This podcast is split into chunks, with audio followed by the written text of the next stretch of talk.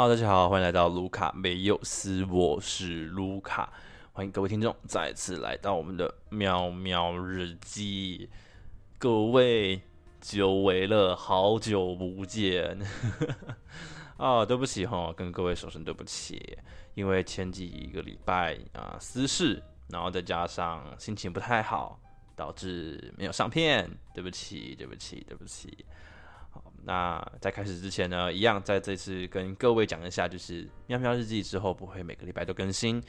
那因为我在筹备另外一个新的节目，叫做 P Lab，那将会邀请一些可能是写手，可能是插画家，可能是 Podcaster、YouTuber，我会请他们上来跟我们一起聊聊天。那我相信他们应该都比我有名啊，我希望他们可以带给我一点流量，拜托。好啦，你们就静静期待吧。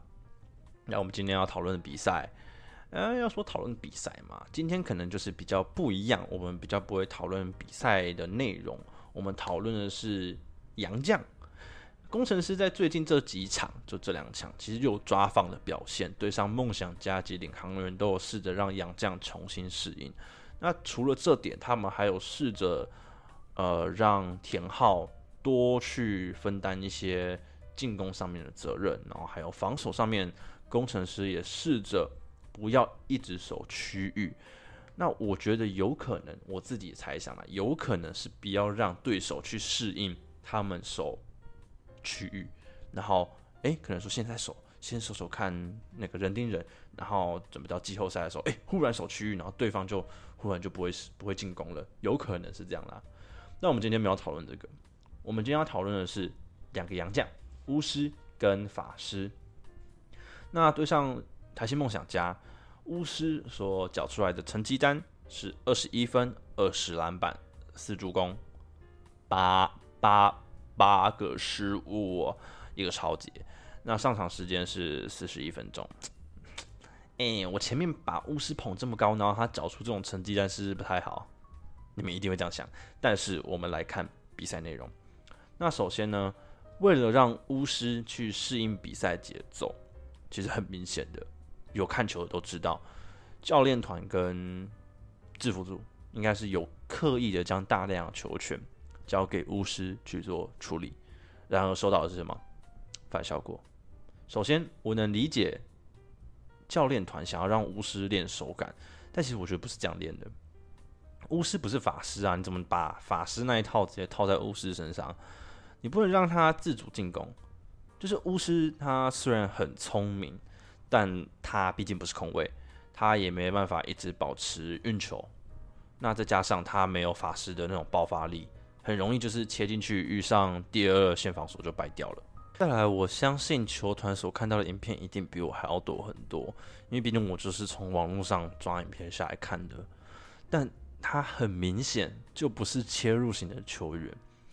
那他的主要得分就是低位跟外线，你一直叫他做他不擅长的东西，你到底是在搞什么东西？那很明显就是 game plan 出了问题啊！一定有很大很大的差错才会导致他在呃第一节跟第二节都是打不太出来的。那当下半场开始本土开始自主进攻，然后冠伦开始做事之后，巫师的持切呃持球时间一变少，哦，分数就起来了。整体的分数就起来了，三分命中率，全队三分命中率开始回稳。那再来一个点，他们为了破梦想家的区域防守，让巫师站在罚球线的位置当做接应点。那这个想法很好，毕竟就是上中就是一个最简单暴力破区域的方法。但我们单就比赛画面来看，他没有法师地，就是一步过的爆发力，中距离也没有 Yankovic 那么的准，所以他的成效其实是非常。低效率的。之后如果要破区域的话，我自己认为应该是要让 Sim 让 Sim 上中接球。那迪巧呢埋伏可能巫师或小烈或甚至是郭少杰都是更好的选择。那这样可以进一步的解放禁区空间。弧顶的选手也可以借此偷溜进去上篮。那这样其实是对球队应该算是更好的啦。那当然不是，应该说不全是教练的锅。但毕竟他带领这支球队，第二节早就该做出改变了，怎么能反应那么那么的慢？你在第一节看他打不出来，你应该就要做出改变了啊。那再来，我对于巫师的了解，他不是一个呃非常吃球权的洋将。你所要设计的是战术，让他去跑。那巫师上两场，他上了两场嘛，对不对？那刚好这两场比赛就是强烈的对比。对上国王的那一场，球权控制非常好，没有塞给他过多球权。那缴出的成绩单可以说是有到八十分的进攻方面。那然而第二场，你让巫师大量有大量球权，让他自主进攻啊，甚至是去配球，换来了什么？七呃八次八次失误。巫师是个很聪明的球员，他会阅读防守，并适时的空手走位去拉扯防守，让其他球员有比较好的进攻路线。那球在他手上，他也会适时的去寻找更好的空档队友。然后我觉得就是把它当做外围进攻点就好了啦，就是外围终结点就好了。那比较尴尬的是，他好像不会左手上篮，我我看是这样啦。要门数不够多，我也只是猜想。那还有一点就是巫师他的防守，防守是一个他的罩门哦。他防守常常会漏掉空切球员，然后来不及跟其他球员做沟通。那这个部分其实就诶只能跟球队多做练习啊，因为毕竟他跟法师比，跟 Sim 比，他算是比较晚加入的球员。那工程师今年的区域防守又防得非常好，那如果他要 catch up，势必是要一段时间的。但是，但是。如果他在季后赛之前还是没办法这件事情做好的话，一定会影响上场时间。那最后一点就是，巫师的三分其实很准，他的姿势只要稳定，基本上都会进。然而呢，我看比赛画面，他的下盘如果有一点旋转的话，往往会投不进。基本上，我的意思就是说，如果他受到干扰的话，基本上很有可能会不进。那如果我们来看比赛的呃数据层面，接球投篮它的 percentage 是四十八 percent，运球投篮是二十 percent，抛投三 percent 很低，上篮十三 percent，篮下投篮十三 percent。那我们先不看这个，我们先看接球投篮跟运球投篮。接球投篮就是 catch and shoot，它的进攻效率是有到一点三那么高的。那运球投篮呢，零点三，超低。所以就印证了我刚刚讲法，你是要设计呃讲错设计战术去让他去跑，那跑完空手跑完之后 catch 到 catch 到球之后就投投掉，基本上进的几率是很高的。那在外线空档跟外线干扰，外线空档的呃出手比例是四十 percent，那外线干扰出手比例是五十 per 呃五 percent，sorry 五 percent，所以很明显，他其实他其实是能知道。自己有没有被干扰到？他不像法师会脑冲，就是诶，就防守者已经防掉了，我还硬要投，不会，他没有这种问题。那刚刚讲到法师，我们接下来就是要看的是法师。作为一个骰骰子的球员，他除了开季的爆发表现，这几场可以说是骰到负的啦。进攻部分三分打不出来，其实就是硬伤。因为工程师其实一开始蛮仰赖他的三分，那如果他没办法延续下去，基本上就很尴尬，他就很尴尬了。那近四场他的三分命中率是三十投七中，二十三趴，惨烈的命中率。那再加上他的进攻选择上面也是非常非常脑冲，常常导致就是球的流动停滞。那自杀式的投篮选择也导致近四场。他的失误高达四次之多，那对球队来说，这两个人选择应该会是一个很大的难题啦。当球队宕机，由法师呃法师法师去撕裂防守，当然是很好的。那当有 Sam 这个稳定的终结点之后呢？嗯，我觉得有聪明的巫师是更好的选择啦，因为毕竟巫师跟法师，巫师的三分是更稳定的。这样内外都有终结点，对于工程师来讲会是一项利多。那我们去看一下对战组合。其实当法师遇到台新梦想家的时候，其实就是被手爆。他的正负值 per 三十六分钟是负九，最烂的负九。那他的 using percentage 是呃三十二点二。进攻效率呢，也是最后一名，就是零点六，失误率有高达二十 percent，超高，所以呢，嗯，对上台新梦想家这种有区域防守很在行的那种球队的话，说不定放上巫师是更好的选择。那对上新北国王呢，他其实也打得不错，八点九，就是呃正负值 per 三十六分钟是八点九，那 USG 是呃三十二点七，进攻效率是零点九，也是呃五支球队对上最高的。失误率也是最低的六点九 percent，所以这场新北国王说不定会比较好。那当我们去看团队效率这种东西的时候，就会发现他对上富邦勇士跟台新梦想家这两支球队，他在场上的影响力其实就下降很多。进攻方面对上台新梦想家的时候，他是负十七的。当他下场的时候，球队的进攻会是比较好的。那防守的部分也是一样，虽然。少少的是呃零点九，但是也是不太好。那对上富邦勇士，虽然虽然他在进攻方面是正的，不过他的防守方面是负十六，是整个最呃就是对战组合里面是最多的。所以就印证我刚刚讲的，对上呃梦想家或者是勇士这样的区域防守专家球队的话，防守巫师或许或许是更好的选择。那我们接下来就来回应一下呃。网友们的留言吧。那我在 D 卡上面有发过一个文章，就是巫师、法师、大圣到底谁对球队的帮助比较多？就意思就是谁最适合啦。那虽然我讲过，我比较不喜欢法师，那比起法师，呃，比起大圣，法师又好一点。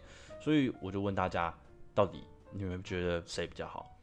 那清华大学的卡友说，法师骰子真的是很夸张，骰到六。对位三分什么好小的拉杆都进了，甩到一就是空档的上篮都可以放枪，而且还是连续好几球，真的会感觉这个杨将真的很迷，到底是前一晚玩太嗨还是怎么样？我觉得非常有可能，他之前不是在 IG 上面还约炮吗？那再来，呃，中央大学的卡友说，都投不进的话，大胜吧，防守很强，而且打转换的话，绝对是进攻的箭头，的确。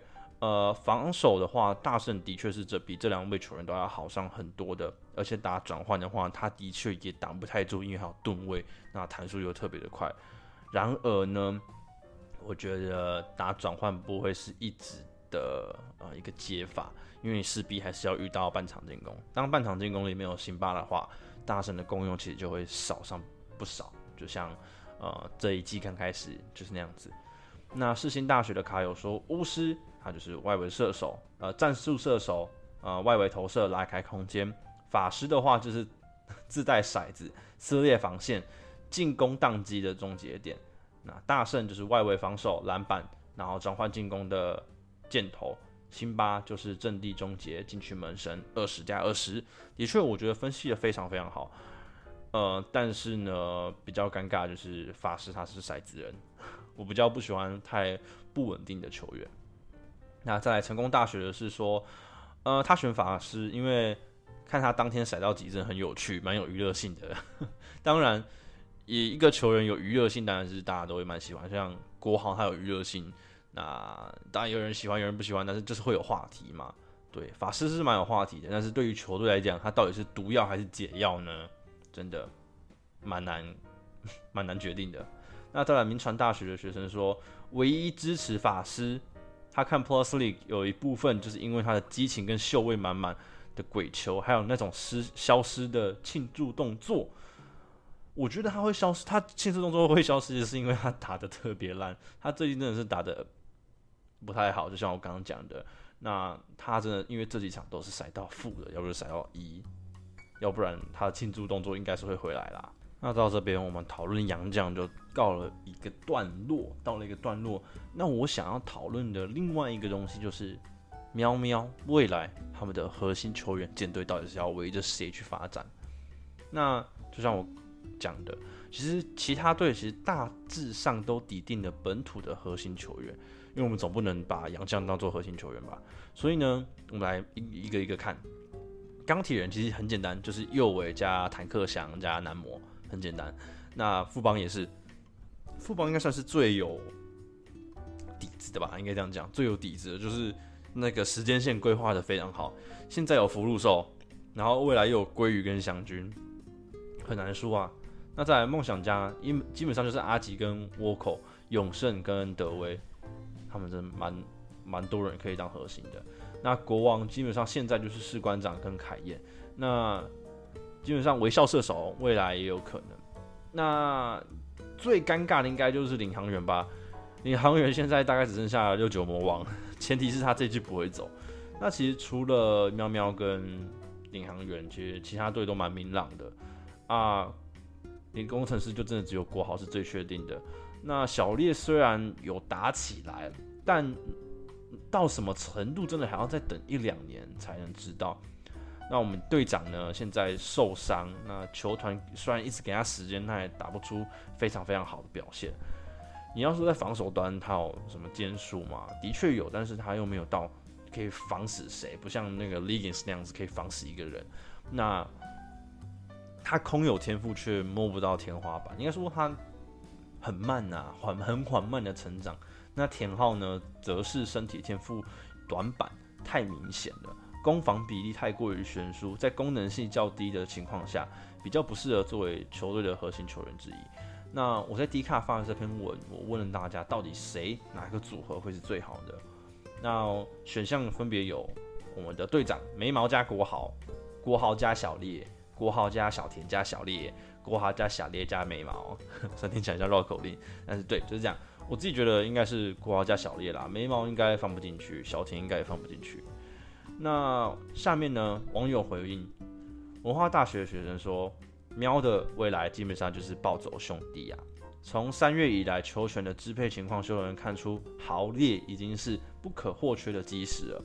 之前都是法师当进攻发动机，辛巴当终结者。法单呃打法非常的单调啦，那本土进攻参与度低，导致信心不足。那在豪跟烈分别重新拿回球权跟出手权之后，工程师的打法明显活了许多，而且还顺势的激发呃肖顺英跟田浩的进攻特点。如果工程师有非卖品的话，就是小豪小烈，我觉得非常分析的非常非常好。我觉得工程师是基本上这两个完全放不掉的。那在南台科技大学的卡友说，李佳瑞的身体素质很难让人不期待，而且去纹眉还有 buff 加成。的确，我觉得李佳瑞真的很尴尬，他真的他有两百公分的身高，他的又有放篮手感，他其实一开始又有外线的呃一点点外线，所以很不难去期待他他可以长成什么样子。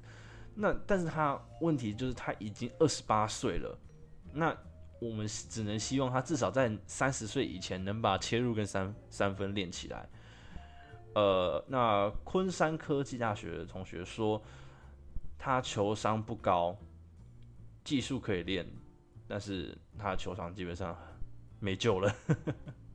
那大家下面都应该就是说，就是他应该就没救了。我觉得基本上。他如果这一季或者说下一季好了，下一季能把切入跟三分练起来的话，基本上至少还能当做功呃功能型球员呐。那呃后面还有一个讲说眉毛是谁？陈山眉，福禄寿我不认识，你自己取的吗？眉毛是谁？李佳瑞，福禄寿是谁？我应该大家都知道福禄寿是谁吧？福禄寿就是我们的顶哥，我们我们长发飘逸男子，我们的大黄蜂大黄蜂，然后还有我们的杰哥，还有谁啊？还有还有蔡文成哦，那这三个就是我们的福禄寿组合。那为什么会这样讲？请问主播，我也不知道跟着叫的。啊，那其实工程师基本上，我觉得啊，未来迪丁就是以这两个人为核心的，那以这两个去做舰队。